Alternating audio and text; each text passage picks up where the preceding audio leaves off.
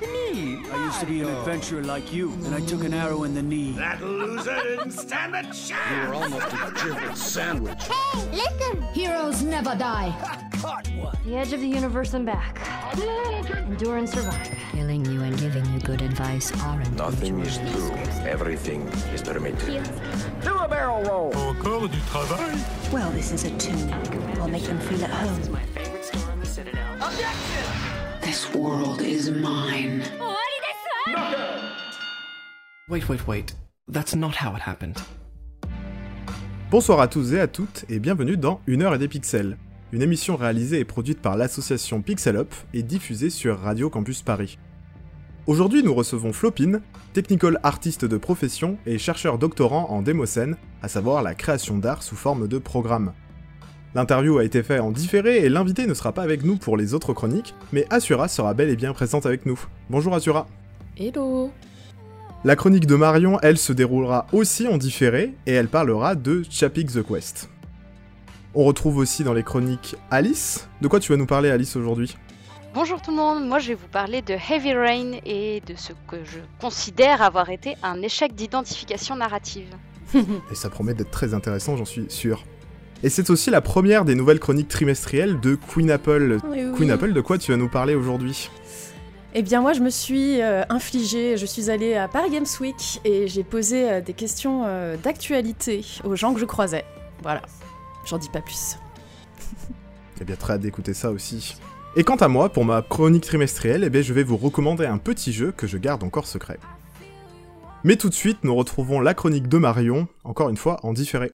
Salut tout le monde Alors aujourd'hui, je vais vous parler d'un jeu qui est, il me semble intéressant à jouer avec des enfants, dans un jeu de type point and click qui s'appelle Chapik the Quest. C'est un jeu qui a été développé par l'éditeur Paul Podberesco en 2013.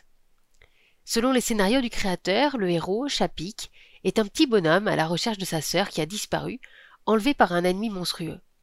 Il a l'apparence d'un petit lutin au corps patate. Chapik doit traverser une forêt étrange parsemée de dangers. Le joueur doit résoudre des énigmes pour avancer au niveau suivant. Neuf tableaux sont à décrypter et à explorer dans le jeu Chapik the Quest, ce qui en fait un jeu très intéressant à utiliser avec les enfants, puisque c'est un jeu qui n'est pas trop long et la répartition tableau par tableau permet d'arrêter quand on veut. La caractéristique du point and click permet en effet de prendre le temps d'explorer toutes les facettes du tableau. La cinématique de départ nous présente deux petits êtres à l'allure de lutin, d'apparence similaire, l'un le plus grand avec un bonnet jaune, l'autre rose. Ils vivent dans une espèce d'arbre champignon. Le personnage jaune, Chapik, semble laisser du regard le personnage rose qui, dans cet instant de non-surveillance, se fait emprisonner dans un filet et enlever sans que l'on ne voie le personnage kidnappeur. À ce moment-là, Chavik se montre désemparé et impuissant pour retenir l'autre personnage. Il y a donc bien ici une intrigue comme dans les contes classiques que l'on peut lire aux enfants. Et d'ailleurs, les enfants qui jouent interprètent souvent euh, ce kidnapping. Par exemple, euh, c'est quelqu'un qui a volé son ami, il faut aller le chercher. Le personnage enlevé, ça peut être, euh, selon les enfants, hein, la sœur, la mère, la grand-mère, tout comme l'ami de Chapik. Le premier tableau présente une scène de forêt. Chapik est au milieu de fougères, de lianes et de champignons luminescents. Cet environnement est sympa à explorer, notamment avec une toile d'araignée qui libère une petite abeille, aux couleurs semblables au bonnet de Chapik. La musique calme a un aspect contenant pour le joueur, qui débute dans la quête. Ce dernier comprend vite que la petite abeille délivrée devient une alliée qui peut atteindre des zones trop éloignées et inaccessibles pour Chapik. Il faudra donc prendre en considération dans la suite du jeu ces multiples possibilités avec l'abeille. Le second niveau amène Chapik dans un autre espace de la forêt, où il rencontre un personnage sorcier donnant un indice sur la résolution de l'énigme. Les lumières de la forêt se rallument alors et mènent Chapik au troisième niveau où il doit traverser une rivière où cohabitent grenouilles, poissons et êtres extraterrestres. Chapik va encore une fois sauver un animal en remettant la grenouille à l'eau et en ramenant l'escargot à son ami extraterrestre qui se montre vraiment très heureux. Chapik atteint alors le quatrième niveau, où il lui faut se lancer sur une tyrolienne l'amenant dans un environnement alors plus sombre et ténébreux. Pour cela, il doit encore, par des jeux et mouvements d'animaux, et avec l'aide de la petite abeille, débloquer la nacelle. Une cinématique le montre alors dans une situation embarrassante, chutant et récupéré par un insecte volant. Cette scène ne peut que nous renvoyer à des angoisses anciennes, de lâchage et d'abandon, qui sont renforcées par le sensoriel terne et inquiétant de la suite du jeu. Chapik voit alors pour la première fois les méchants, des personnages inquiétants et grisâtres, qui ont kidnappé son acolyte au bonnet rose ainsi qu'un autre personnage. Ces personnages rentrent tous dans le bâtiment dans lequel Chapik va tenter de pénétrer. Le cinquième niveau sert donc de but dans un univers nucléaire où Chapik va devoir faire preuve d'ingéniosité. Le sixième, à l'intérieur de la bâtisse sous-marine, met en présence d'un robot qu'il va falloir éviter pour poursuivre l'aventure. Chapik rentre ensuite dans le niveau suivant, à l'intérieur d'une tour où apparaît enfin la prisonnière, enfermée à l'étage. Il doit alors résoudre plusieurs énigmes pour atteindre cet étage. Chapik rentre dans le huitième niveau, accompagné de l'autre personnage enfin sauvé. C'est un niveau extérieur aux couleurs moins ternes. Le joueur doit alors trouver la solution pour finir de libérer la prisonnière en évitant les gardes, toujours aidé, fort heureusement, de la petite abeille. Un véhicule conduit par un autre animal délivré arrive pour leur permettre de s'échapper, emmenant l'abeille avec eux. Le jeu se termine en revenant dans la forêt magique de départ, cette forêt féerique, après avoir saisi le mécontentement du méchant kidnappeur qui s'est fait berner. Donc on est bien ici hein, dans une sorte de conte euh, dans le jeu vidéo, et c'est ça qui va être intéressant à pouvoir utiliser en accompagnant les enfants comme on pourrait lire un livre. Je vais dire deux mots sur ce petit personnage que j'adore et qui me plaît beaucoup, et qui plaît beaucoup aux enfants joueurs, l'abeille. Comme je l'ai précisé, dès le premier niveau, le joueur sauve une petite abeille prise dans une toile d'araignée, une abeille qui aidera, entre guillemets, à sa demande, le joueur dans la suite de ses aventures. En fait, le joueur doit obligatoirement en passer par l'autre. Dans Chapik the Quest, il semble que la petite abeille, profondément investie par les joueurs, endosse d'abord un rôle de double, puis ensuite un rôle de personnage autre qui peut aider. L'abeille sollicite donc la rencontre avec l'autre et sa différence. Ainsi les enfants joueurs s'éteignent sur cette petite abeille pour l'aider dans leur quête, leur permettant de sauver le personnage enlevé, mais aussi de décrisper leur fonctionnement psychique. L'abeille, ça devient mon amie, elle m'aide, raconte cet enfant. La petite abeille, elle rentre par la fenêtre et elle va nous aider à rentrer. Pendant un temps, l'enfant peut demander un soutien à la personne qui l'accompagne, comme euh, ce petit garçon Anderson qui me fait endosser, par projection dans l'avatar numérique, le rôle de soutien de l'abeille. Pendant un temps, nous sommes donc deux, l'abeille et moi, à l'accompagner et à le soutenir dans le jeu. Tu m'aides, toi t'es l'abeille. Le chef c'est le gros, chut, faut pas le réveiller. Ou encore, s'adressant à moi, Anderson peut dire Toi l'abeille, tu me dis à chaque fois parce que bah, t'es mon ami. Ou à la fin, quand tout le monde est sauvé et monte dans un véhicule volant pour rejoindre la forêt initiale, Anderson me dit Bah, y a que trois places. Mon frère, puisque c'est comme ça qu'il interprète le personnage kidnappé, moi, et toi, la petite abeille. La petite abeille, c'est un objet trouvé créé au sens de Winnicott, c'est-à-dire un objet découvert, existant dans le jeu, mais aussi imaginé par l'enfant, qui représente alors un espace de sécurité interne. Chapik the Quest, ce conte numérique, me semble-t-il, permet donc d'avancer dans les frontières entre rêve, fantasme, réalité et virtuel, et c'est ce qui permet de faire grandir les enfants, mais aussi les moins grands. Donc je vous conseille vraiment euh, ce petit jeu sympa, qui est un jeu assez rapide, euh, dans un univers un peu féerique, mais aussi à certains moments beaucoup plus terne. Et on remercie Marion encore pour cette chronique. Et maintenant, bah écoutez, euh, ça va être le tour de ma chronique. Alors, comme je l'ai dit, pour ma chronique, j'ai décidé de vous recommander un petit jeu. Alors, vous l'avez peut-être remarqué, cet été a été exceptionnellement chargé en sorties. Et si c'est bien sûr Baldur's Gate 3 qui a pris toute la lumière, et à juste titre, on a eu aussi une sortie à ne pas oublier, The Cosmic Wheel of Sisterhood. C'est le dernier jeu du studio espagnol Deconstructim, connu entre autres pour Gods Will Be Watching en 2014 et surtout The Red Strings Club en 2018, jeu totalement incroyable au passage. Et après avoir fait ce dernier, j'étais très curieux de voir quel allait être leur prochain gros jeu, et l'attente arrive enfin à son terme.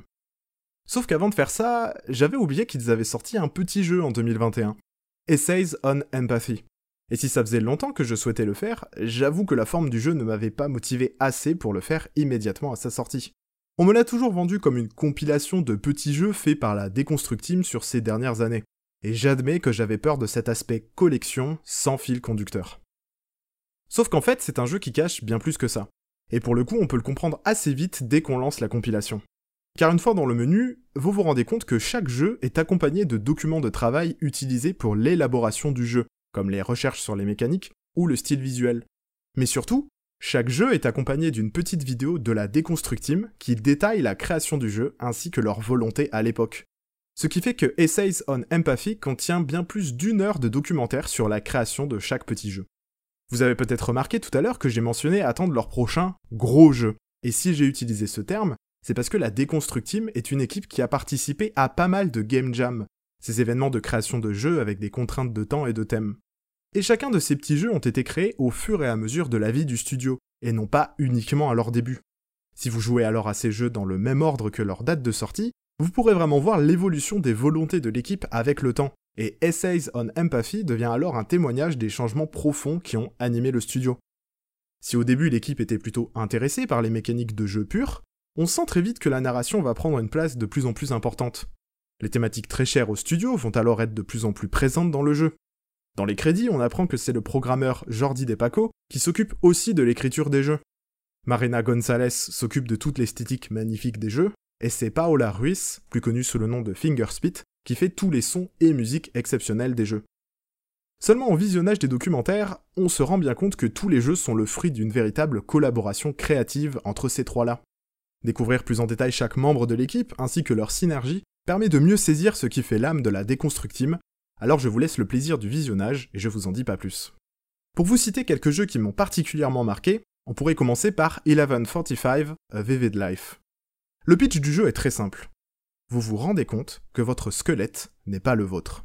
Le jeu se déroule alors en deux temps. Une radiographie pour détecter les anomalies corporelles, et à chaque souci, le personnage va alors proposer trois explications possibles. Par exemple, vous avez un pied plus grand que l'autre parce qu'on vous a fait une greffe, ou alors parce que vous avez eu un grave accident dans votre enfance, ou encore vous avez été torturé pendant l'armée. Et à force de faire des choix sur vos séquelles, vous choisissez vous-même votre propre origin story, et le jeu conclura sur ce qui vous est vraiment arrivé en fonction de vos choix. Ou encore, j'ai beaucoup aimé Détresse al Quattro, sublime jeu narratif qui nous permet d'incarner un couple de comédiens de stand-up qui pratiquent leurs blagues en début de soirée et se posent des questions sur leur avenir le reste de la nuit. Et je suis bien sûr obligé de citer Behind Every Great One, incroyable jeu sur l'exploitation domestique dont Ash avait déjà parlé dans l'épisode 3 de la saison 5. Bref, Essays on Empathy est un jeu formidable si vous vous intéressez un petit peu à la création de jeux car elle montre bien les petites étapes qui ont amené aujourd'hui à Cosmic Wheel of Sisterhood. Si individuellement les jeux ne se valent pas tous et ne révolutionnent rien, c'est bien dans la compilation qu'ils prennent du sens.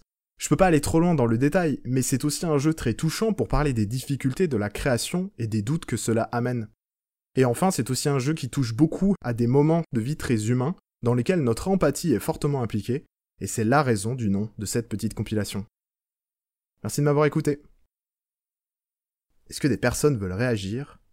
Ouais, ça me fait penser un petit peu à, la suite de Stanley Parable, tu sais, qui se. Je sais plus le nom Tout à fait. La Ultra Deluxe. Ouais, exactement, oui, c'est pas vraiment une suite, etc. Euh, pareil, où, le, c'est l'auteur, il me semble, qui se questionne vraiment sur l'acte créatif. Et du coup, là, c'est très intéressant d'avoir une équipe qui se prête à ce jeu-là. Et euh, je me demandais, est-ce que les vidéos et les mini-jeux se répondent du coup, ou est-ce que c'est euh, complètement corrélé Enfin, pas corrélé, justement? Bah, si par se répondre, euh, tu entends l'histoire qu'il y a vraiment une suite ou un espèce de fil conducteur euh, narratif ou une histoire qui se suit, pas vraiment, c'est vraiment des jeux qui sont... Euh, vraiment, quand tu les prends à part, tu te dirais qu'il y, a vraiment aucun lien. En fait, le lien, ça va vraiment être dans l'histoire de l'équipe, c'est-à-dire au début, tu vois qu'il y a aucune, aucune histoire, l'histoire, c'est vraiment un prétexte. Mm. Puis ensuite, tu te dis, ah, j'aimerais beaucoup parler des thématiques de transhumanisme. Ah, tiens, je vais rajouter, je rajoute un peu de, de récit queer à mon, à mon truc, et ainsi de suite. Et tu vois qu'à la fin, il y a des et ce qui est trop intéressant, c'est qu'aussi il raconte euh, ah ça cette idée là, ça c'était trop bien, on s'est dit purée, on pourrait en faire un jeu. Ah ben tiens, ça aussi. Et si on regroupe ça, on pourrait en faire un jeu, on rajoute quelques trucs narratifs et ça a donné The Red Strings Club, tu vois. Ouais ouais ouais, qui avait euh, beaucoup de ouais, de questionnements aussi philosophiques. Ça. trop trop bien. Trop bonne idée ça. Voilà. Est-ce que quelqu'un d'autre euh, veut réagir? Juste merci beaucoup pour les conseils. Je note. Eh ben avec plaisir. Hein. Moi, je recommande. En plus, le jeu est, pour info, le jeu est pas très long. Euh, il m'a, il m'a pris 5, 5, 6 heures. C'est des jeux très courts en général. Il y a que le tout dernier qui dure euh, bien 1h20, 1h30. Mais à part ça, c'est des jeux assez courts euh, et qui valent vraiment le coup, je, je, trouve. Enfin, tous ne se valent pas, mais il y en a vraiment. Euh, c'est 20 minutes et c'est 20 minutes où, euh, à la fin, mon petit cœur était en miettes. Oh, eh bah, du coup, ça a marché. C'était vraiment au niveau empathie, oui. t'étais à fond. Ah, trop bien. C'est ça. Et je recommande aussi la, la, chronique que Ash avait fait euh, sur euh, Behind Every Great One parce que euh, après avoir fait le jeu, euh, je peux dire qu'elle avait tout à fait raison. non, mais je peux que recommander bah, les deux titres euh, aussi. Je n'ai pas grand chose à ajouter euh, et pourtant je fais partie des personnes qui n'ont pas aimé The Red String Club. Ah ouais? Plus dans la dynamique du jeu où je me suis ennuyée littéralement au bout d'un moment. Enfin, et comme je suis sortie du jeu, bah, j'avais plus l'intérêt narratif. Enfin, je m'en fichais un peu plus. Mais par contre, euh, Cosmic Well et, et, le petit jeu dont tu parlais, euh, enfin cet, cet, agglomérat de petits jeux euh, sont vraiment très très cool. Donc même si vous n'avez pas aimé The Red String, bah, n'hésitez pas à, à, jeter un œil aux, aux, deux autres propositions de la déconstructive. Moi j'ai pas encore fait Cosmic Wheel, j'ai très très hâte. Ah, incroyable, incroyable. Je le vois passer partout sur Twitch, j'ai pas regardé encore. Franchement, c'est à deux doigts d'être mon jeu de 2023 euh, avec Baldur's Gate. Hein. Oh. Les deux sont côte à côte. Ah non, mais spoil pas Réponse les prochaines... le mois prochain. les prochaines émissions. non, non, non. Eh bien, écoutez, euh, si tout le monde est OK, pour la prochaine chronique, euh, je laisse Alice nous parler de sa chronique. Merci beaucoup. Alors, bah, justement, pour continuer avec cette question de l'empathie, moi, je vais vous parler justement de ce qui a été, pour moi en tout cas, un échec euh, d'empathie et donc d'identification narrative puisque euh, je n'ai ressenti ni émotion, ni tension, ni empathie avec le personnage ou sa quête, pas de sympathie pour ses amis et ses alliés, et j'ai tendance à croire que cet échec tient à trois choses. Premièrement, le fait que j'ai fait ce jeu pour la première fois en 2020 alors qu'il datait de 2010. Deuxièmement, tout de même des choix contestables de gameplay. Et enfin, me semble-t-il, euh, le fait que je sois une femme. Imaginez plutôt. Vous vous réveillez, tranquillement, un matin, vous tournez un peu dans votre maison vide et puis vous remarquez un jouet qui traîne par terre. Option 1, vous le rangez. Option 2, vous le mettez sur la première surface à proximité, comme un buffet ou une table, histoire qu'on ne se prenne pas les pieds dedans. Option 3, vous dites Oh, ils sont pénibles ces enfants à laisser traîner leurs jouets, et vous partez. Devinez ce que fait notre personnage principal? Indice, c'est un bon père de famille. Heavy Rain est donc un jeu sorti en 2010 et développé par le studio Quantic Dream. Il raconte l'histoire d'une série de meurtres commis sur de jeunes garçons, racontés à travers le regard de quatre individus. Madison Page, journaliste, Norman Jayden, enquêteur au FBI, Scott Shelby, un détective privé, et Ethan Mars, le père d'un garçon qui vient d'être enlevé. Ethan Mars, qui est donc aussi un bon père de famille, spoiler, c'était l'option 3, est le personnage censé être le plus proche du joueur au fil de l'histoire. C'est via son histoire que nous rentrons dans l'enquête. Son histoire donc commence par un jouet qui n'est pas ramassé, par des sacs de course certes pris des bras de sa femme débordée mais non rangés, par des assiettes posées trop violemment sur la table, enfin, ça dépend de la finesse de maniement du joueur, et par la perte de son fils, renversé par une voiture suite à une escapade dans un centre commercial ou suite à l'incapacité de son père à surveiller un enfant plus de deux minutes. Ethan Mars divorcé, le voilà à nouveau sur la sellette de la catégorie des bons pères suite à l'enlèvement de son deuxième fils par le tueur aux origamis. Le jeu consiste à suivre donc les quatre personnages dans leur enquête, trois d'entre eux cherchant le tueur et Ethan cherchant son fils, en suivant les indications et preuves envoyées au père par le tueur. Jusqu'où iriez-vous pour sauver un être cher? est censé demander le jeu aux joueurs. Sauf que la question est biaisée. D'abord parce que les êtres chers ne sont pas particulièrement appréciés par le joueur. On les rencontre à peine, ils ne sont guère identifiés, ayant plutôt un rôle fonctionnel qu'une véritable épaisseur de personnage.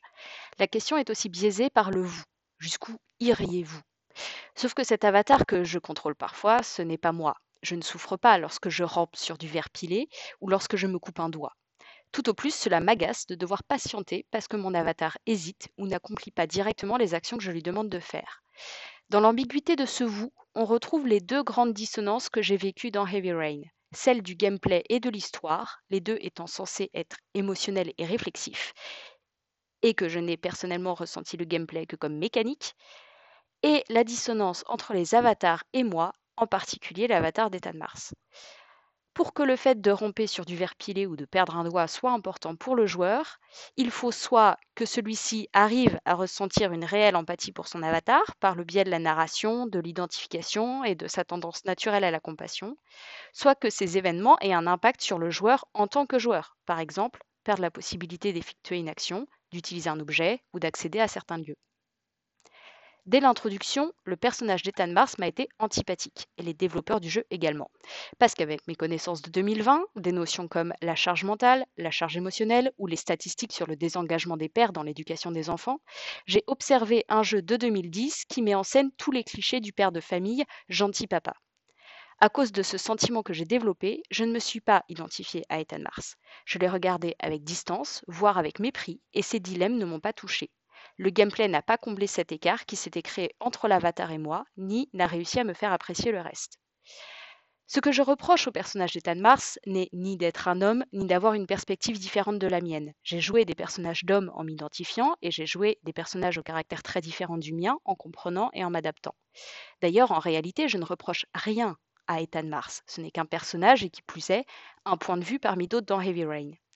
Ce que je reproche au jeu, donc, c'est de ne pas avoir de recul sur ces personnages et sur la manière dont nous pouvons, en tant que joueurs et joueuses, les ressentir et les incarner. J'ai eu le sentiment tout au long du jeu que la narration me donnait Ethan Mars comme point d'ancrage moral. Il est le good guy, la victime de ces circonstances terribles et de ce tueur fou. Par conséquent, impossible pour moi de juger ses actions sans être en dehors du jeu, puisque le jeu ne m'offrait pas une possibilité de recul critique. Et lorsque le joueur est hors jeu, difficile de jouer. Il ne me restait qu'à regarder. Merci beaucoup de m'avoir écouté. Eh bien, merci à toi, Alice, pour euh, cette très belle chronique, très bien écrite d'ailleurs au passage. Les deux, j'ai bien apprécié les deux trois petites touches euh, d'humour. Spoiler, c'était le père. Et euh, j'ai pas vraiment de questions, mais euh, je, je, pense que je, je, te rejoins beaucoup sur cet aspect. Euh, notamment, je pense Rain, c'est vraiment un jeu qui est déjà en 2010, si on était déjà sensible à ces sujets, je pense que déjà on pouvait le trouver assez cringe, mais vraiment particulièrement aujourd'hui, aujourd'hui, pardon.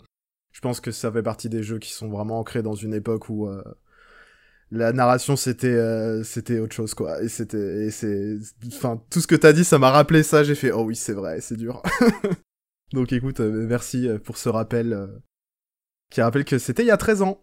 Asura, je crois que tu veux réagir. Yes, bah tout d'abord merci pour cette chronique. Et c'est pas vraiment une question, mais c'est vrai qu'il y a une streameuse, je vais pas forcément citer son nom parce qu'elle a subi des, des tweets pas très sympathiques, mais voilà, je pense que certains et certaines verront de, qui je parle, qui évoquait justement qu'on aimerait d'avoir davantage dans le jeu vidéo bah, des relations euh, mère-fille qui sont totalement inexistantes actuellement. Et euh, il y a une espèce de dissociation euh, là-dessus, parce que dans les studios, on ne propose pas vraiment ce genre d'expérience. Enfin, c'est-à-dire que la plus proche de ce qu'on pourrait appeler une relation mère-fille dans un jeu vidéo actuellement, c'est dans Bayonetta en fait, avec euh, Cereza. et Bayonetta, moi, ça me convient hein, comme relation mère-fille, mais Mais voilà, on n'a pas beaucoup d'exemples, alors que euh, voit euh, peut-être trop souvent des pères impliqués justement dans les jeux vidéo, euh, ce qui contraste parfois avec les réalités. Donc, que, par exemple, bon, alors God War, on peut critiquer un petit peu, mais par exemple, l'image du. En tout cas, la figure du père dans The Last of Us aussi. on a également cet exemple-là dans Walking Dead, donc avec le personnage de Lee, donc saison 1. Et, voilà, je trouve ça intéressant de remettre en perspective ben, bah, déjà la narration d'Heavy Rain, dont on pourrait critiquer d'autres aspects, mais aussi euh, bah, justement la cohérence des récits qu'on propose aux joueurs et aux joueuses. Et euh, bah, que dès qu'il y a une, une, trop grosse différence avec une, autre réalité, en fait, euh, ça devient compliqué.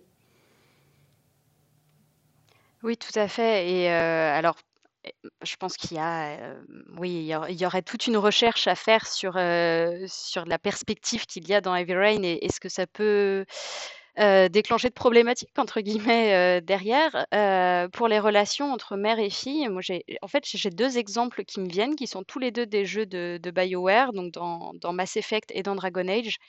Et j'ai oublié le nom des personnages de, de Mass Effect, mais ce sont deux Asari.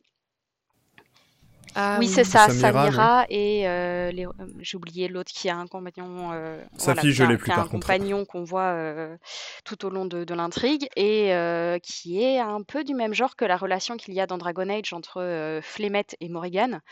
C'est-à-dire que les relations mère-fille, en l'occurrence, c'est des relations de rivalité. euh, Exactement. de- voilà, plutôt, euh, plutôt problématique en quelque sorte, et qu'on a, on n'a pas vraiment cette, euh, cette puissance émotionnelle, entre guillemets, ou ce côté très, euh, bah, qu'on retrouve pour moi dans The Witcher 3, où il y a vraiment une affection entre les personnages, une question quasiment de, d'être un mentor pour son enfant.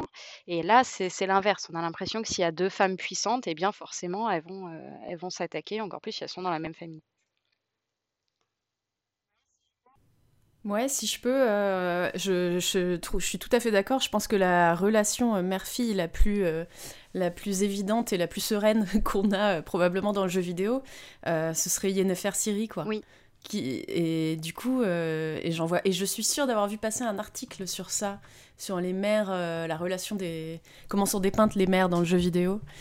Et, euh, euh, ouais, d'une manière générale, soit elles sont déjà mortes pour justifier des actions euh, pas terribles, notamment de la part des hommes, soit elles sont, ouais, comme tu disais, la, la relation est problématique, elles sont carrément le personnage qui va rendre, qui va devenir méchant ou ce genre de choses, quoi.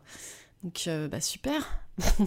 Merci euh, les gens qui Et écrivent. j'avoue que de mon côté, je n'ai pas du tout Ouais. euh, bien ressenti la relation Yennefer-Ciri. Mais comme je n'apprécie pas du tout Yennefer, c'est peut-être Ah ouais aussi un biais de ma part.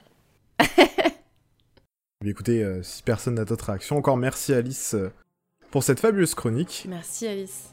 Et en attendant, on écoute notre premier morceau de musique de jeu avec Bonta de Guillaume Pladis dans le jeu Dofus.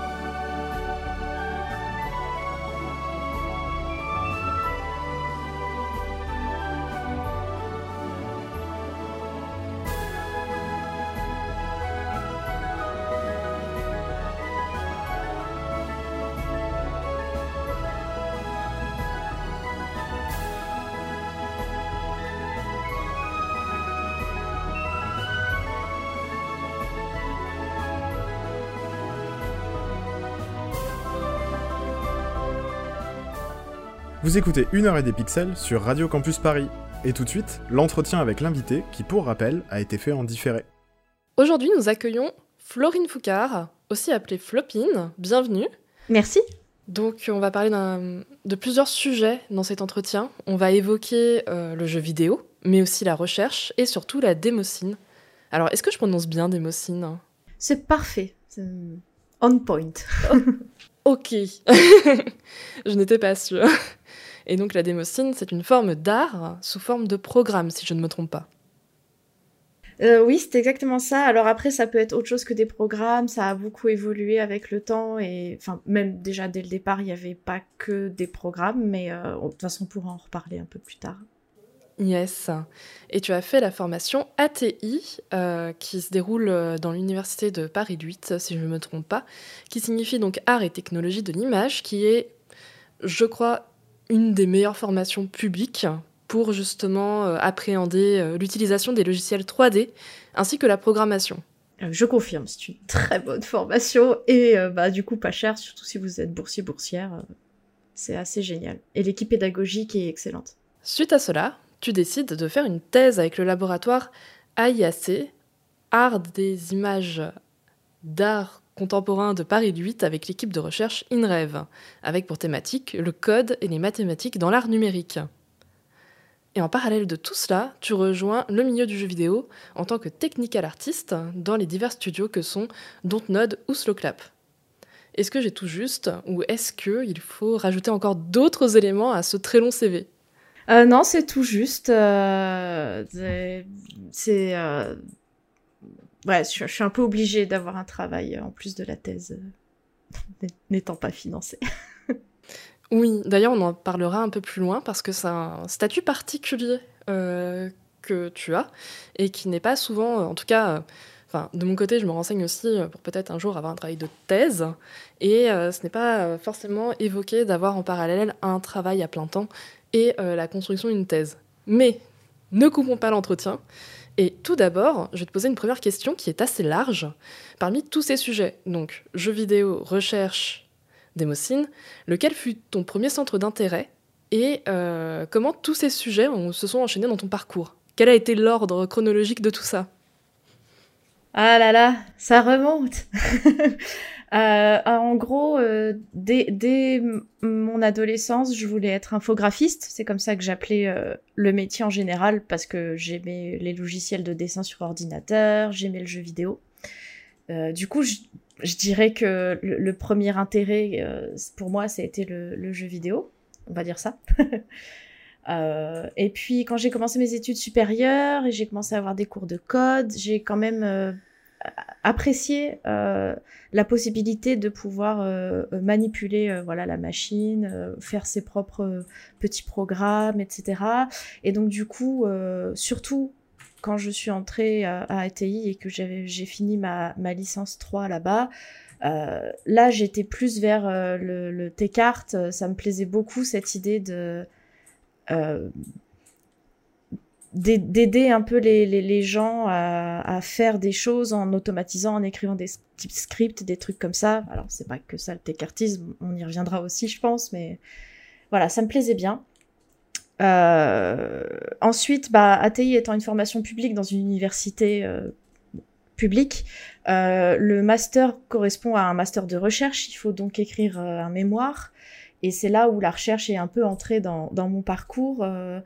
Donc en M2 ATI, et j'ai énormément apprécié. Alors, l'écriture était un peu une, une torture, mais euh, la, euh, la phase de la recherche où bah, justement on explore des choses, on regarde les références, on, on pense à des liens entre des milieux, et ça c'est assez passionnant.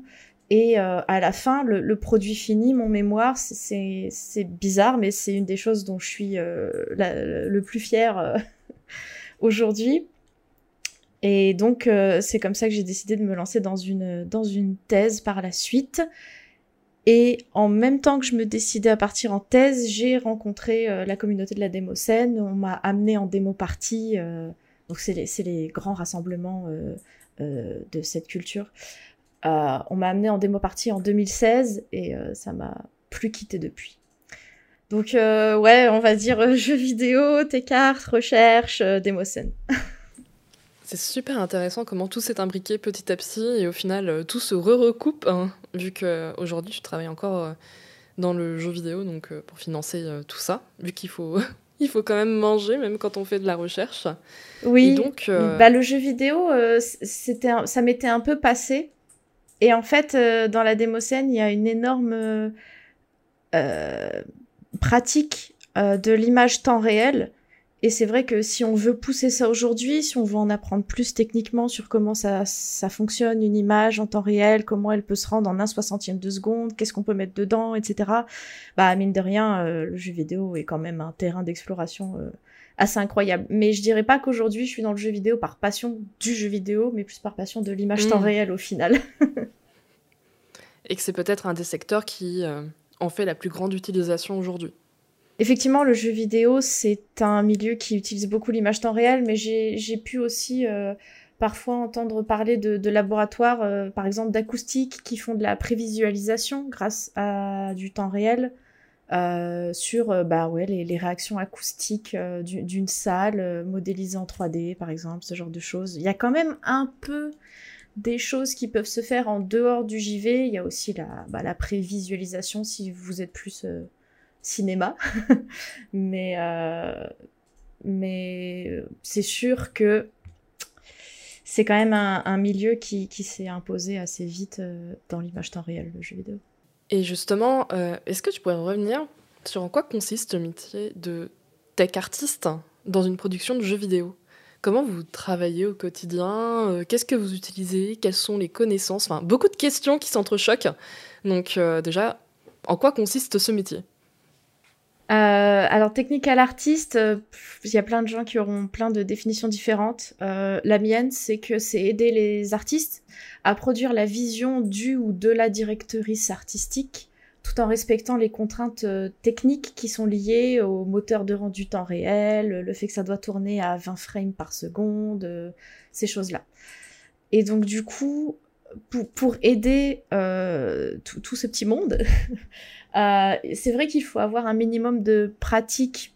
Alors peut-être pas artistique dans le sens euh, euh, artiste comme on peut l'entendre, mais plus dans le sens de graphiste.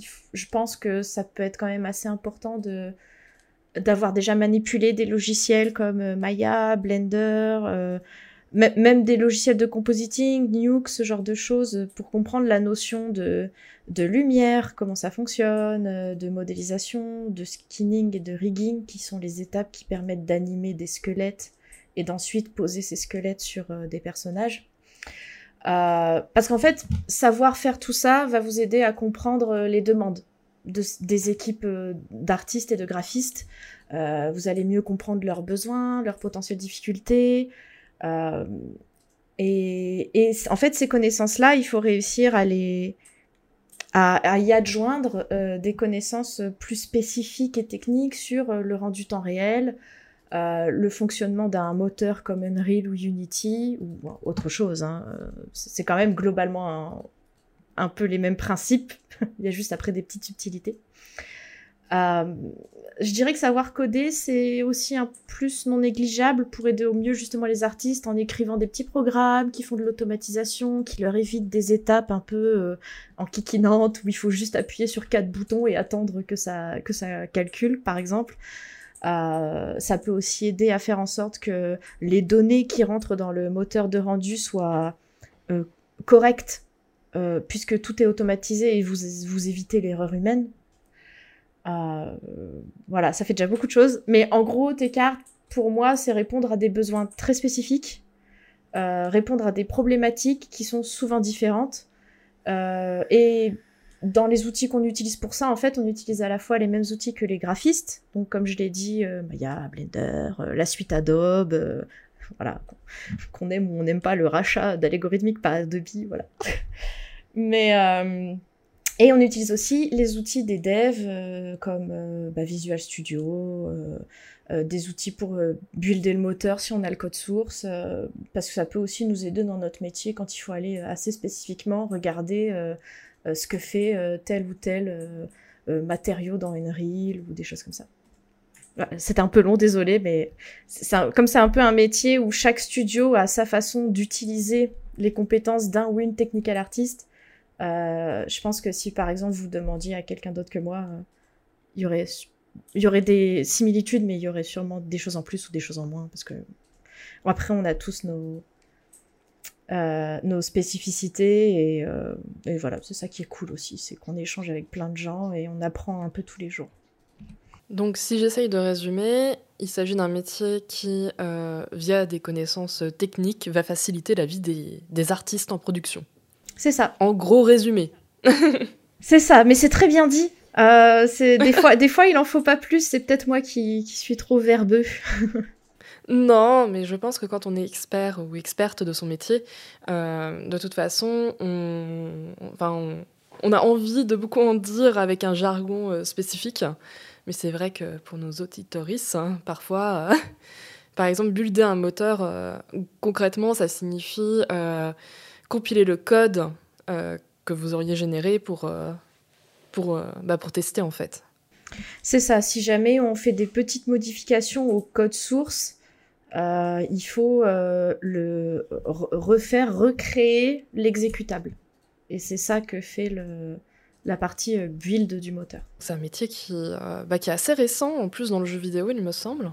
alors, bah, que ce soit un métier spécifique, je pense. Après, bah, il y a forcément eu toute une période du jeu vidéo où même pour euh, insérer euh, un, objet 3D dans un moteur fait maison, bah, fallait être un peu, euh, un peu technique, quoi, quand même.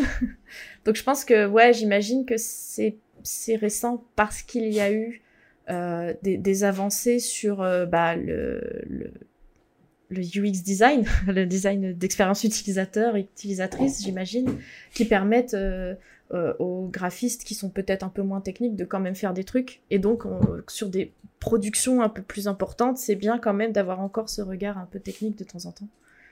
Et juste euh, pour que ce soit peut-être plus clair pour euh, nos auditoristes, ce métier se rapprocherait plus d'un métier de, de programmeur, programmatrice, qu'un métier de, on va dire, designer 3D.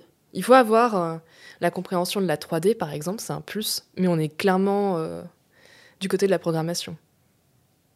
Oui, c'est quand même plutôt ça. On est du côté des, shaders pour ceux, et celles à qui ça peut parler. On est du côté euh, de euh, ah vous essayez de faire ça dans Maya, on va vous aider, mais on n'est pas en train de modéliser un personnage, on n'est pas en train de de, modéliser une un décor, un props, un, euh, un accessoire, tout ça, c'est pas, pas les technical artistes qui le font.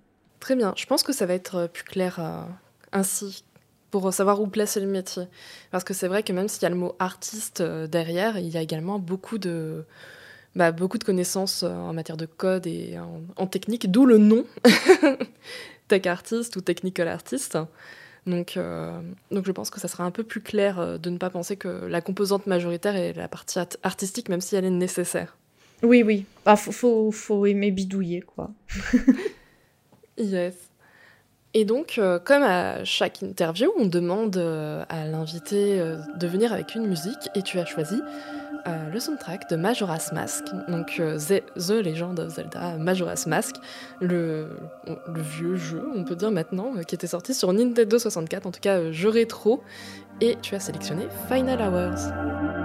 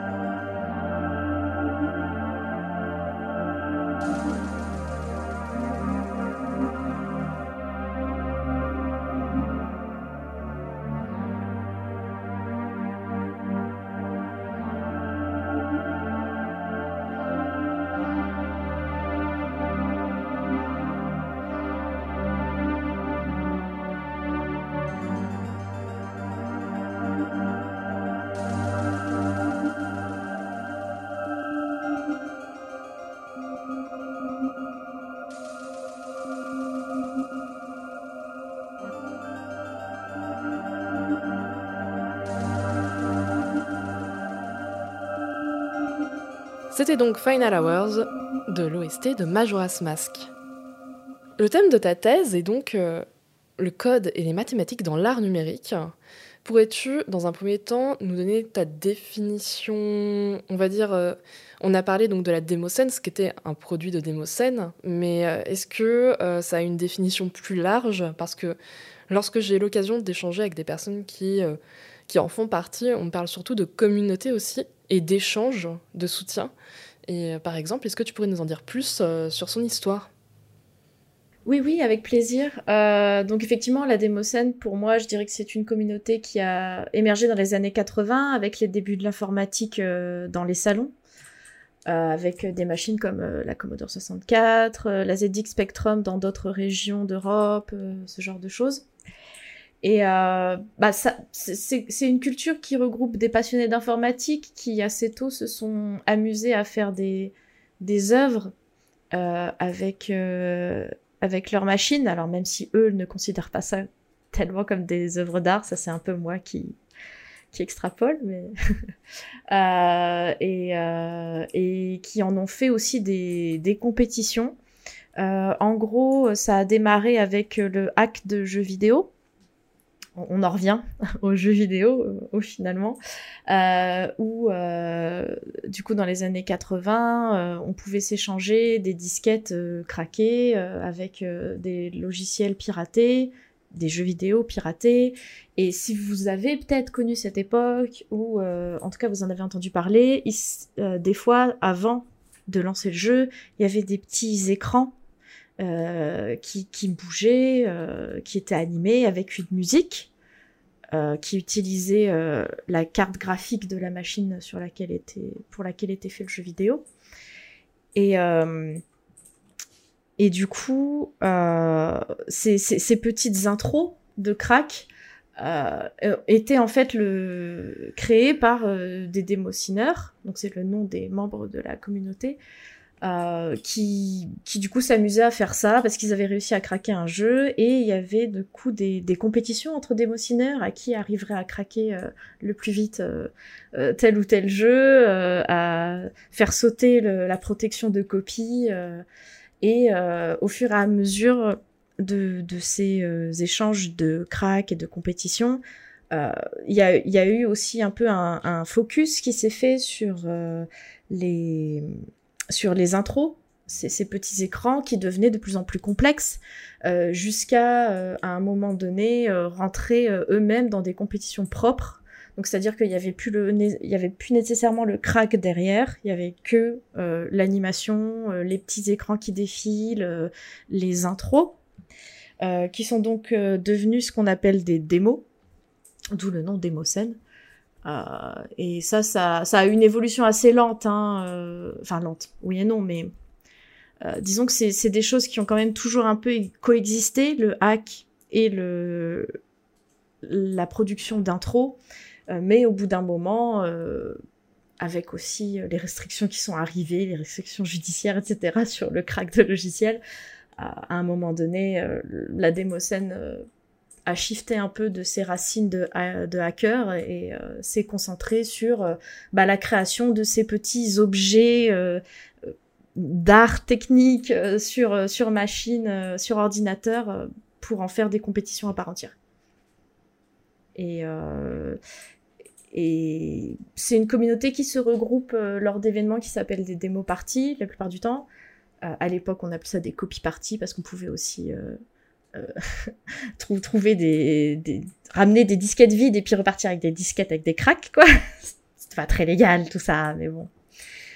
Et, euh, et donc la démo partie c'est des c'est des grands rassemblements euh, grands ou petits en réalité. Il y en a de toute taille et dans, pendant lesquels on, on peut euh, s'échanger euh, bah, des petites astuces, on discute, on va boire des coups autour d'un feu de camp, euh, réellement, hein, c'est pas une image.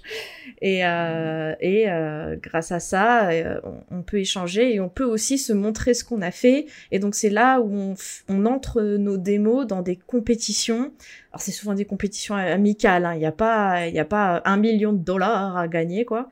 C'est vraiment euh, juste pour, euh, pour, pour euh, montrer ce qu'on a réussi à faire, regarder ce que les autres font. Et il y a vraiment cette notion de juste, on, on, aime les mêmes choses, on est passionné, on se respecte pour ça, on, on respecte la...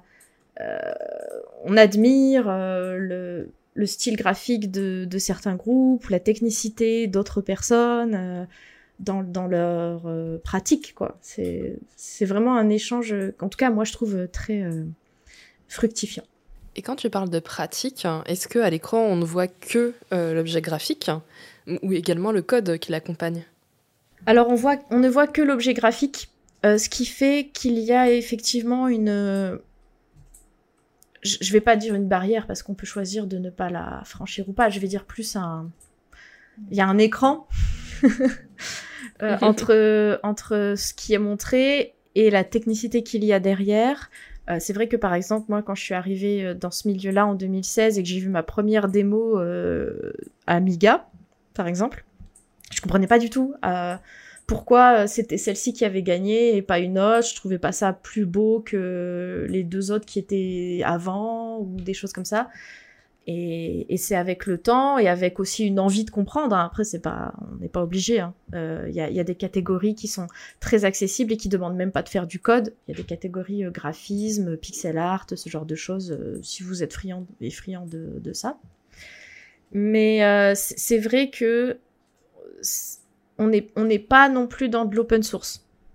Les démos, c'est des exécutables, c'est donc c'est ce qu'on disait avant, ce sont des programmes qu'on appelle compilés.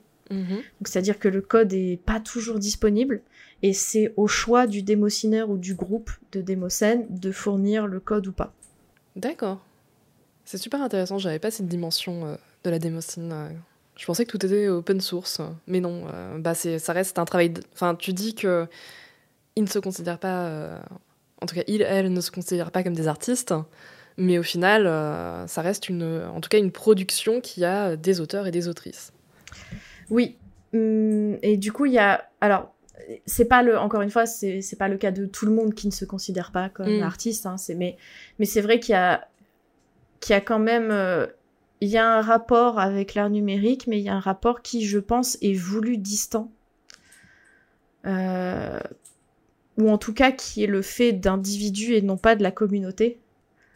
Euh, parce que parce que je- j'ai la sensation que la démocène est quelque chose qui qui a évolué à la marge et qui au final se plaît en étant d'une certaine façon à la marge. Mm. Euh, même si euh, on essaye quand même toujours de- de- d'avoir des, des nouveaux et des nouvelles participantes. euh, on est toujours ravis d'avoir des nouvelles personnes qui rejoignent la communauté, ça c'est sûr. Mais il n'y a, pas ce côté euh, artiste euh, contemporain qui essaye de faire des galeries, qui, qui essaye peut-être aussi de vendre euh, Mm. des œuvres. Les œuvres sont en ligne, re- regardables, consultables gratuitement. Et parfois, il y a le code source, parfois, il n'y a pas. Sur les anciennes démos, vous trouverez jamais le code source, quasiment, parce que la notion de compétition était beaucoup plus forte qu'aujourd'hui. Mm. Et donc, euh, avoir réussi un exploit euh, de, de faire tel ou tel effet sur un Amiga, euh, bah, c'était pas quelque chose qu'on voulait partager parce qu'on voulait être le plus longtemps les seuls à avoir réussi à le faire. Et, euh, et donc, c'est, on est, on est clairement pas dans, dans l'image, par exemple, du hacker qui rend des logiciels à 100% euh, disponibles, euh, voire qui rétro-ingénient pour que vous ayez le code source. euh, C'est pas, du tout ça. D'accord. Et donc, euh, si je résume un petit peu ce que tu m'as dit au tout début de l'entretien, c'est tout d'abord un premier mémoire de recherche, donc euh, pendant ton, ton master, qui t'a amené à connaître cette communauté. Et ensuite, ça t'a donné envie de faire une thèse. Euh, alors, c'est un peu plus. Ou c'est pas du tout ça. C'est pas tout à fait ça. C'est, en fait, c'est parce que c'est deux événements qui sont arrivés en parallèle. Euh, le fait que j'ai bien aimé la recherche de master euh, et le fait que j'ai connu la démocène. En fait, euh, ma, mon mémoire, il était sur la réalité virtuelle, inspiré par le surréalisme. Ce qui n'est pas du tout mon sujet de thèse aujourd'hui, mais qu'il, ça l'a été pendant les premiers mois. Euh, je me suis dit, bon, bah, j'ai fait un mémoire sur la réalité virtuelle, je vais continuer à faire un mémoire sur la réalité virtuelle. Et en fait, euh, les, thèses qui se font au laboratoire AIAC à Paris 8, ce sont des thèses très souvent en recherche-création. Ça veut dire que euh, le doctorant ou la doctorante est censé avoir une pratique artistique et réfléchir dessus au regard d'une problématique, comme une thèse, voilà, il y a, une problématique et il y a une une hypothèse sur cette problématique et il y a une analyse, euh, état de l'art, etc. Mais sur une pratique artistique qui est censée euh, déboucher sur euh, peut-être de, nouveaux concepts ou de nouveaux syllogismes pour décrire une pratique artistique. et du coup, en fait, au début, moi j'étais partie toujours sur la réalité virtuelle et sur les liens avec euh, les mouvements artistiques, euh, quels liens on peut faire, euh, qu'est-ce qu'il est possible. Mais en même temps que j'ai commencé cette thèse, j'ai rencontré la Démocène, j'ai été complètement passionnée par ce, ce, qui s'appelle le shader coding, donc c'est la, la pratique de programmer ses propres matériaux, les shaders. Et, et, je me suis rendu compte, en fait, au bout d'un an d'avoir débuté ma thèse, que ma pratique artistique, c'était pas du tout la réalité virtuelle. C'était ça. Et c'est de ça dont, je voulais parler. Je voulais parler de la démocène, je voulais parler de l'application euh, du code euh, à l'art euh, et, des mathématiques aussi. C'est au final faire du shader coding, c'est assez euh, matheux et c'est quelque chose qui résonnait beaucoup en moi. Et, du coup, j'ai complètement changé de sujet. C'est un peu plus comme ça que ça s'est fait. C'est un peu des événements en parallèle qui au final se sont rejoints parce que j'avais l'occasion de pouvoir changer de sujet en cours de route. D'ailleurs, c'est est-ce que c'est une démarche compliquée? Bah pas du tout quand on n'est pas financé. c'est quelque chose que je... super intéressant. C'est vraiment quelque chose que je n'aurais pas pu faire en étant financé, puisque quand on est financé, souvent c'est soit par euh, une bourse doctorale qui nous est accordée selon un sujet qui a été défendu, enfin défendu pas pas lors d'une soutenance de thèse, mais en tout cas qui a été présenté euh, et c'est normalement pour ça qu'on vous finance. Ou alors, vous trouvez un financement euh, avec une boîte, dans ce cas-là, ça s'appelle un cifre. mais du coup, bah, c'est pareil, ça se fait en trois ans, et pendant trois ans, l'entreprise vous a embauché sur ce sujet-là et pas un autre. Donc, l'agenda correspondrait pas si j'avais voulu changer au bout d'un an alors que j'étais en cifre, par exemple. Donc, ne pas avoir été financé euh, a été un peu dur au début, mais au final, euh, je suis assez contente d'avoir pu euh, faire un peu mon propre chemin et d'avoir été très indépendant tout le long. C'était une de mes futures questions, justement, parce que bah, tu mènes en parallèle, on va dire, vie, vie professionnelle, travaillant dans le jeu vidéo, et donc cette thèse et euh, tu l'amènes depuis plusieurs années, euh, plus que les trois ans. Je ne sais pas si on peut vraiment dire le nombre d'années ou si tu as envie de le révéler, mais pour les personnes que ça intéresserait de suivre ton parcours, comment est-ce que tu pourrais les conseiller euh, Quelles seraient les démarches à suivre concrètement pour se lancer dans une thèse de ce type? Moi, j'ai eu, eu une facilité, c'est que ATI était déjà lié à un laboratoire de recherche et à une équipe de recherche, donc INREV, euh, donc en fait, euh, vu qu'à la fin du master, vous avez le mémoire, il suffit juste de dire Ah, euh, moi, ça m'intéresse la thèse. Dans l'équipe pédagogique, il y a deux professeurs aujourd'hui, trois professeurs aujourd'hui, donc c'est trois personnes qui peuvent potentiellement vous suivre et, être votre directrice de thèse. Et voilà, quoi, grosso modo, c'est ça. quand vous n'êtes pas dans, un chemin, on va dire, aussi tracé, il faut euh, avoir un, sujet de thèse avec euh, une description et un pseudo-plan, euh, pseudo-plan de thèse, on va dire des grands sujets duquel vous voudriez parler, assez près et assez concret pour aller démarcher des directeurs ou des directrices de thèse, bien sûr en choisissant le laboratoire qui, qui est cohérent avec, avec le sujet voulu. Par exemple, si vous voulez faire une thèse en sciences humaines, euh, prenez pas un laboratoire euh, de médecine. ça, a l'air bête dit comme ça, mais bon, voilà. Non, mais c'est important. Et, euh, donc, après la négociation sur le, temps de thèse, ça se fait avec le laboratoire. Alors, vous avez trois ans de base. Moi, j'en suis à huit. ça me dérange pas de le dire. Ça me fait rire. J'ai souvent des, blagues sur le fait que je partirai en retraite avant d'avoir eu ma thèse, mais, euh... ça n'arrivera pas, je vais l'avoir, vous inquiétez pas. Euh, mais euh, les trois ans sont de base. Vous devez quand même tous les ans euh, passer un, un, entretien avec ce qu'on appelle le comité de suivi de thèse, qui est généralement constitué de personnes qui ne font pas partie de votre laboratoire, mais d'autres laboratoires, qui peuvent être au, même, au sein de la même université, hein, mais bon, d'autres laboratoires, euh, où justement vous pouvez échanger sur vos conditions de travail. Ça, c'est vraiment plutôt pas mal. Euh, ils ont mis ça en place. Euh, euh, enfin, en tout cas, moi, quand j'ai commencé il y a 8 ans, je crois que la première année, il n'y avait pas, et après, il y a eu. Euh, ils vous posent des questions notamment sur comment ça se passe dans votre labo, est-ce que vous avez ce qu'il faut pour avancer, pour travailler, le suivi, est-ce qu'il est bien, et euh, est-ce que vous ne subissez pas de harcèlement euh, moral, euh, physique, euh, etc. Une fois que ça s'est passé, euh, vous devez euh, fournir encore un peu des quelques de la paperasse quoi. Qu'est-ce que vous avez fait cette année? À quoi vous avez participé? Qu'est-ce que vous avez organisé qui fait partie de votre recherche et qui peut être considéré comme du travail de chercheur et chercheuse? Et, euh, et ensuite, votre directeur ou directrice de thèse euh, valide ou pas votre réinscription? Ça, je crois que c'est à partir, on va dire, dès la première année. Et c'est juste que si vous sortez des trois ans, il faut fournir de plus en plus de justifications par année supplémentaire que vous souhaitez. Euh, moi, par exemple, là, 8 ans, euh, ça veut dire que euh, Ma, la, la, septième année était déjà une année dérogatoire, parce que vous pouvez aller jusqu'à mm -hmm. six ans sans avoir de dérogation. Et là, ma huitième année est aussi une année dérogatoire, euh, mais je vous avoue que j'ai qu'à dire que je travaille en même temps et que du coup ma thèse c'est à mi-temps et ils sont très compréhensifs. et c'est à peu près tout ce que j'ai à dire. Mais bon, bah j'ai quand même euh, des, pages de résumé à écrire sur qu'est-ce que j'ai fait cette année, comment j'ai avancé, où est-ce que j'en suis. Euh, et c'est toujours toutes les années un, poil plus long. Genre, ils vous demandent toujours un peu plus de pages grosso modo. C'est super intéressant et je pense que ça va aider euh, beaucoup de monde en fait qui peut-être se mettaient un frein pour faire leur thèse mais euh, qui ne trouvaient peut-être pas de financement ou ne ne souhaitaient pas se lier à une entreprise et ne pas faire le sujet qu'ils elles souhaitaient de thèse.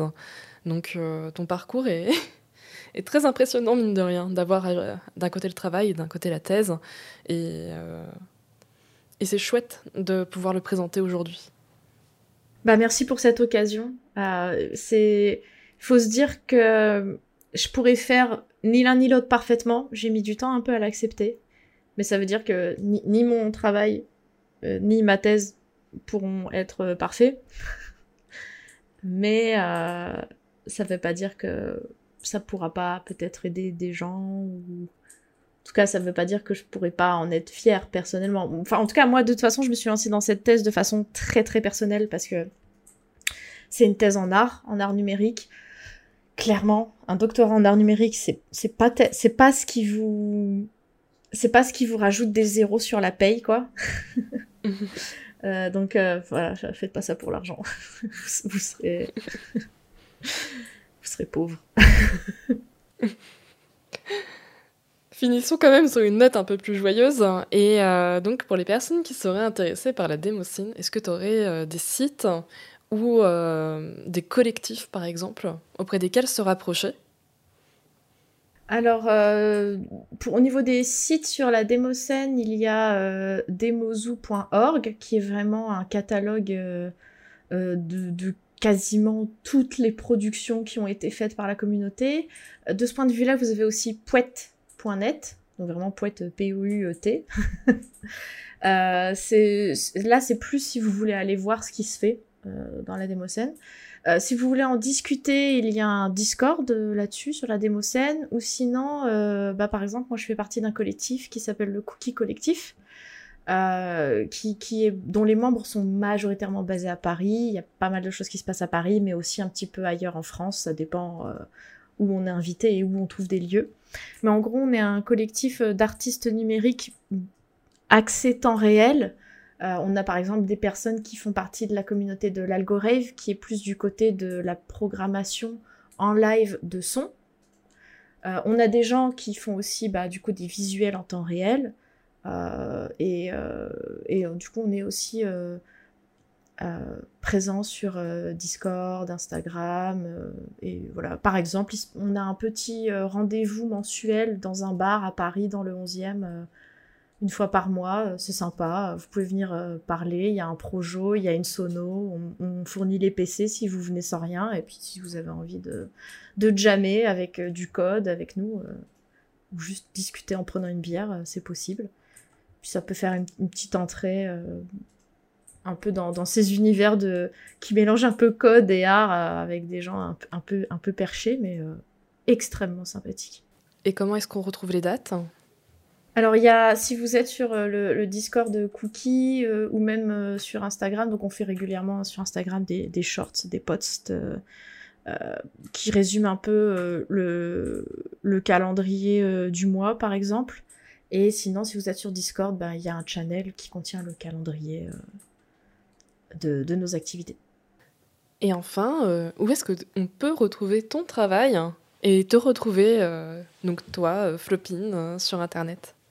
Alors j'ai une chaîne Twitch qui n'est malheureusement plus très euh, active aujourd'hui, mais qui va peut-être bientôt le redevenir, je l'espère, euh, qui est donc Flopine, F-L-O-P-I-N-E, et je suis aussi sur Instagram, euh, Flopine Makes Shaders. Et là c'est plus une galerie euh, où je mets juste les, trucs que je fais, et j'ai un compte Shadertoy, pour ceux qui connaissent, euh, qui est une plateforme en ligne euh, de programmation de shader où vous avez d'un côté le code et d'un côté l'image et l'animation que ça génère. Donc c'est très pratique aussi pour apprendre euh, comment faire du shader. C'est du GLSL pour le langage, pour ceux qui connaissent. Et donc sur Shadertoy, euh, vous pouvez me trouver aussi sous le pseudo euh, Flopine, pareil. Eh bien, merci beaucoup d'être venu dans ce podcast. En tout cas, c'était super intéressant de découvrir la démocine et je pense que beaucoup d'auditoris euh, ont, ont pu, euh, via euh, tout ce que tu as pu nous dire, euh, mieux connaître et appréhender cet univers. Et syndiquez-vous. Ah, le petit mot de la fin. J'ai failli l'oublier. Pour le moment, on va retrouver Queen Apple pour sa première chronique trimestrielle. Merci Beyond. Et ouais, pour ma chronique sur ce podcast, du coup, pour ma première chronique, hein, j'ai décidé de faire euh, comme les posts LinkedIn malaisants. J'ai décidé de penser out of the box. Euh, j'ai l'impression de plus ou moins donner mon avis déjà un peu tout le temps sur Internet et j'entends beaucoup l'avis de ma bulle qui est un peu journaliste, commentatrice du jeu vidéo, etc.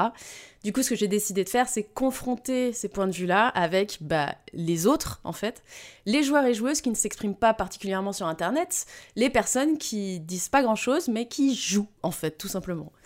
Du coup, pour cette première émission, je suis allée au salon qui les rassemble tous, ou presque.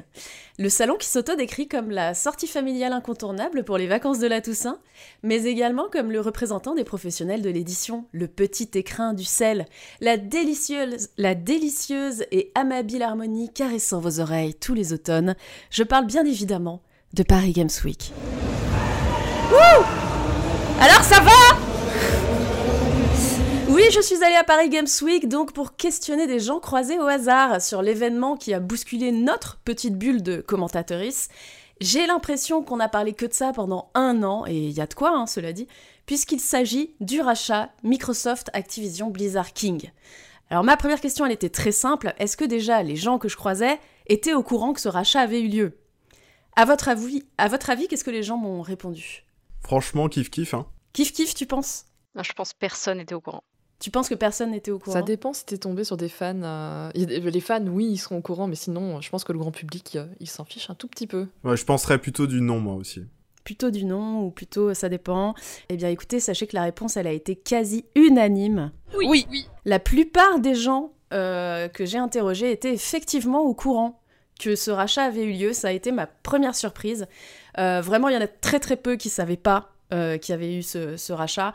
Euh, et les personnes qui savaient pas, c'était plutôt des gens qui étaient venus un peu au pif, euh, pas forcément des joueurs et joueuses, plutôt des gens qui accompagnaient en fait, ou qui passaient par là et qui étaient curieux de- du festival, de la convention. Du coup, bah, je les ai éduqués un petit peu, ces gens-là, je me suis permis de leur résumer l'affaire, et notamment le fameux prix auquel a été scellé le deal. Pour 70 milliards de dollars. Ah, quand même Ah, c'est ouf. Ah ouais. Ah putain. Et je leur ai aussi montré les licences qui maintenant appartiennent à Microsoft. Ah, Tous ces jeux-là, ils ont été rachetés, euh, d'accord. Ah, ça fait beaucoup. Ça fait beaucoup. Et ça va y jouer sur quoi? Sur les tarifs Sur le. On sait pas? Eh ben non, mon, mon, mon bon monsieur, ça on ne sait pas. C'est justement la question que tout le monde se pose.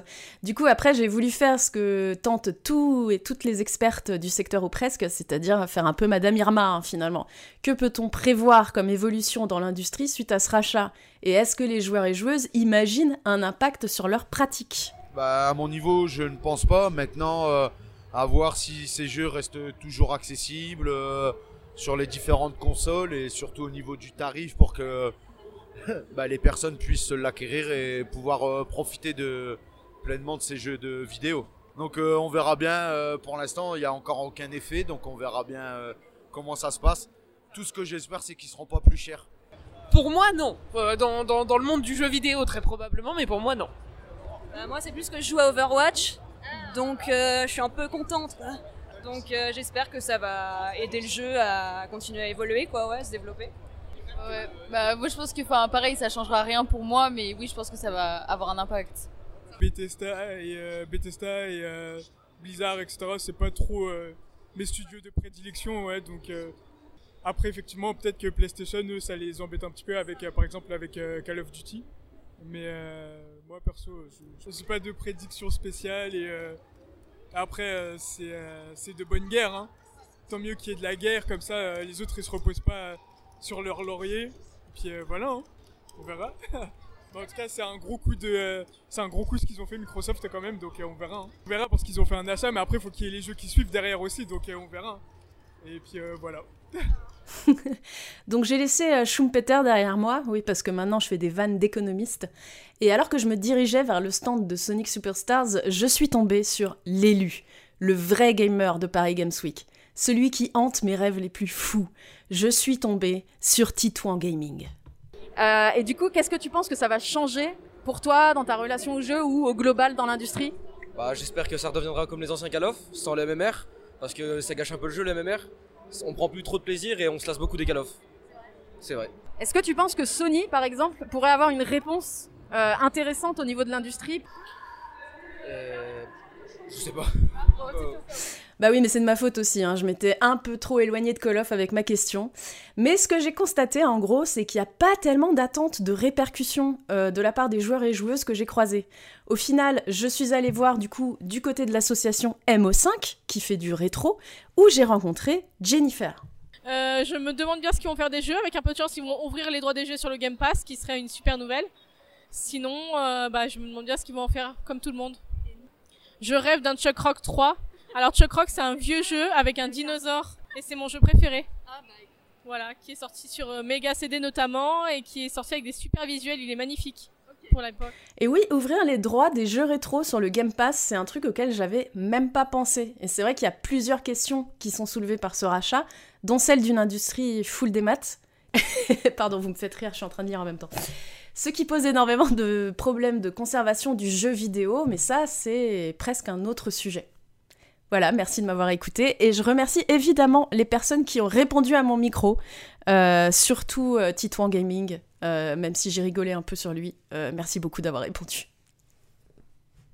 Eh bien, écoute, merci euh, Kunapple pour cette, euh, cette in- ces interviews même, je dirais. Azura, tu voulais réagir? Oui, euh, je rebondis sur euh, ce que tu disais justement là, euh, qu'ils n'ont pas conscience de comment fonctionne l'industrie parce que mine de rien, alors nous on est quand même assez proche de certains et certaines actrices, acteurs du jeu vidéo, mais euh, sinon euh, quand on n'est pas dans ce milieu, c'est compliqué de savoir exactement comment se déroule euh, une production de jeux vidéo, quels sont les termes, quelles sont les problématiques aussi liées au, on va dire, au développement de jeux vidéo, les, enfin, des problématiques aussi plus profondes. Donc, par exemple, quand on parle déjà de développeurs et de publishers, tout le monde ne fait pas tout à fait la distinction entre les deux.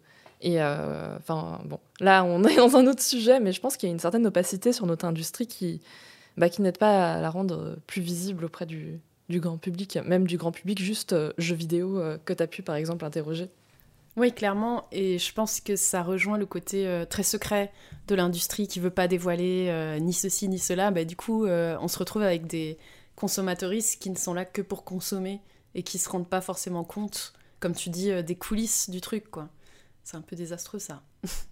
Alice, tu voulais réagir aussi? Oui, moi j'ai été euh, euh, étonnée en fait à la fois de l'impression effectivement que ça va rien changer pour le consommateur et en même temps la conviction que eh bien s'il y a un, un nouvel, euh, un nouvel éditeur, un nouveau euh, propriétaire entre guillemets des licences, eh bien ça va modifier. Voilà, j'ai oublié quelle personne c'était, mais qui disait comme ça, les autres savent qu'ils ne doivent pas se reposer sur leur laurier. Et, Oui. euh, et donc, il y a quand même une, une, une conscience de, du côté très capitaliste du monde du jeu vidéo où euh, à la fois on est des consommateurs et en même temps euh, il y a une espèce de, de guerre sur quelle licence va mieux se vendre, où est-ce qu'on va pouvoir gagner de l'argent en quelque sorte et donc aller chercher aussi vers... Alors peut-être que c'était pas forcément entendu d'un point de vue purement financier, aussi dans les innovations narratives et de gameplay, je sais pas toujours espérer, mais, euh, mais oui, ça m'a, ça m'a étonné où finalement il y a quand même cette conscience qu'il y a une porosité entre le monde financier euh, des, des studios et les jeux qui sont produits dans cet espoir que bah, ça va aller plus loin ou pousser les autres à se surpasser. On va maintenant retrouver euh, le blind test qui est concocté Magnifique. par Alice. Euh, Alice, qu'est-ce que tu nous as préparé comme blind test? Eh bien, je vous ai fait un test jeu de rythme parce que je me suis dit que pour la musique c'était bien et ça allait nous donner un peu la pêche. Oh oui Eh bien, c'est parfait. Eh bien, voici le premier morceau que je vous propose. Just Dance? Non. ah, euh, le singe. Comment il s'appelle? Samba de Amigo? Merde. Alors, il n'y a pas de singe dans ce jeu. Ah ouais? C'est euh, Riven Thief? Euh, non. C'est un jeu de tango. Oh, excellent Je sais pas ce que c'est, mais je veux y jouer. Eh bien, c'est un jeu qui s'appelle euh, El Tango de la Muerte et qui a Oh été euh, développé par Hernan Schmidt et Yira, donc qui sont les compositeurs euh, de toute la BO. Et donc, c'est un jeu de rythme inspiré, euh, selon les, les termes des créateurs, à la fois par Osu et par Crypt of the Necrodancer. Oh wow. Et donc où il faut danser le tango sur euh, un sol à damier et réussir à exécuter différentes figures. C'est génial. Et on passe maintenant au deuxième morceau.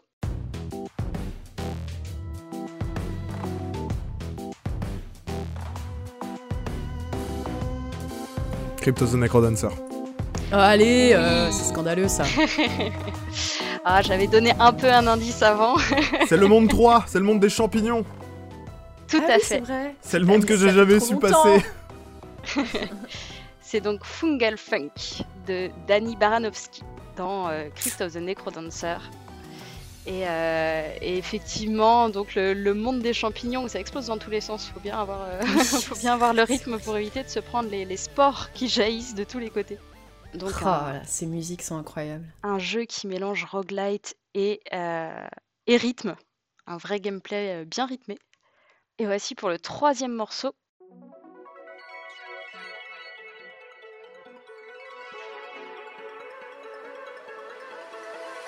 Sayonara Wild Hearts. Oh, Quelle rapidité, Beyond Mais arrête-toi, euh, c'est même pas la plus connue. Ah écoutez, Sayonara, c'est pour moi. Mais JPP Donc tout à fait, c'était bien euh, l'OST de Sayonara Wild Hearts, en l'occurrence Laser Love de Daniel Olsen et Jonathan Ah. Eng, qui est donc dans le, le, deuxième, euh, le deuxième univers, pour dire ça comme ça, celui des loups. Je l'ai pas sur mon Stepmania celle-là. Jeu totalement incroyable. Bah oui. Absolument extraordinaire. Vraiment, Musique s'il incroyable y a des, des auditeuristes qui ne l'ont pas fait, euh, foncez. Ah ouais. Ça dure 1h30 Très, en plus, c'est super cool. C'est ça, très Ouais. accessible, très, euh, très bienveillant même. Moi j'aime bien ces jeux ouais. qui, te, qui te laissent perdre. Hmm. On passe au quatrième morceau. Ça, on dirait le mode construction des Sims 1, mais. Ce n'est pas un jeu de rythme. Quoique.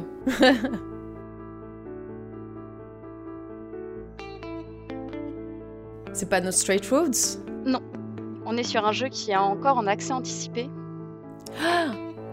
Putain, je vais pas l'avoir encore. Je pense que je ne l'aurai pas non plus. Un accès anticipé Il a été développé par Glitchy Studio et édité par DJ Ratti. Non, je vais pas l'avoir du tout. Ah purée, si c'est ce que je crois, je vois ce que c'est, mais j'ai pas le nom du jeu. Euh. Vas-y, explicite Je crois que peut-être. c'est- il est pas déjà sorti Vas-y. Il est sorti, mais euh, il est encore Ah. en. Oui, on anticipait. Ah, tout à fait. c'est- c'est Musical Story, non? Tout à fait. Ah bah je l'avais pas alors. Oh Bravo. Donc je suis la seule à pas Pardon. avoir deux points là. Super. Et, euh, et bien joué Azura. Donc un, un jeu euh, narratif très inspiré donc de la musique des années 70 et de la musique de Jimi Hendrix en particulier. Ça fait très Starmania aussi. je sais pas. Dans le fond. C'est les instruments qui doivent aider, je pense. Ouais, je pense que c'est les instruments d'époque. Et le morceau s'appelle Back on Tracks de Charles Bardin et Valentin Duclos. Pour le dernier morceau, j'avoue, Donc mon point, c'est ça j'avoue sincèrement là que je n'y ai pas joué, ce qui vous donne déjà un indice. Merde. C'est un jeu japonais. Absolument.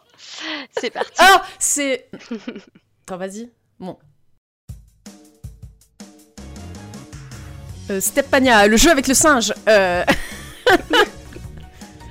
Putain, en plus, je suis sûre que je connais. Il y a singe. dans le- C'est Ozu Osu Non. C'est Space Channel Non. 5 Ah, j'allais dire Space Channel 5, si c'est ça, je suis dégoûtée. Euh, alors pardon, j'ai vu qu'il avait un autre nom. Non, ce n'est pas celui-là. Rhythm Paradise, euh, Parapa. Tout non, à fait, c'est Rhythm Paradise. Ah bah voilà. Bravo Allez Ah, j'avais oublié Pardon. le nom euh, de Rhythm Paradise, mais je l'avais depuis le début. mais Ouais, j'ai j'ai oublié le nom. Ce que vous ne saviez pas, c'est que ce dernier, cette dernière question, c'était un all-in. Donc c'est moi qui ai gagné. Phew. Tu peux avoir gagné dans ton cœur si tu veux. Donc c'est le, le morceau justement Monkey Watch, composé par Tsunku et qui vient donc de euh, Beat the Beat Rhythm Paradise, autrement connu. Moi je l'ai trouvé sous le nom de Rhythm Heaven Fever, mais c'est le titre euh, américain, si j'ai bien suivi. Me semble que c'est ça, ouais. Et donc il est sorti en 2011. Eh bien félicitations, donc on a euh, Beyond 2 points. Euh, et, deux, euh, en plus, vraiment euh, réaction instantanée. hein. Il n'y avait pas pas d'hésitation. En tout cas, merci beaucoup Alice pour ce blind test. Vous avez écouté Une heure et des pixels, une émission produite et réalisée par l'association Pixel Up et diffusée sur Radio Campus Paris. Nous remercions encore une fois l'invité, Flopin, Vincent pour la sélection musicale et Lazare pour l'organisation et le montage.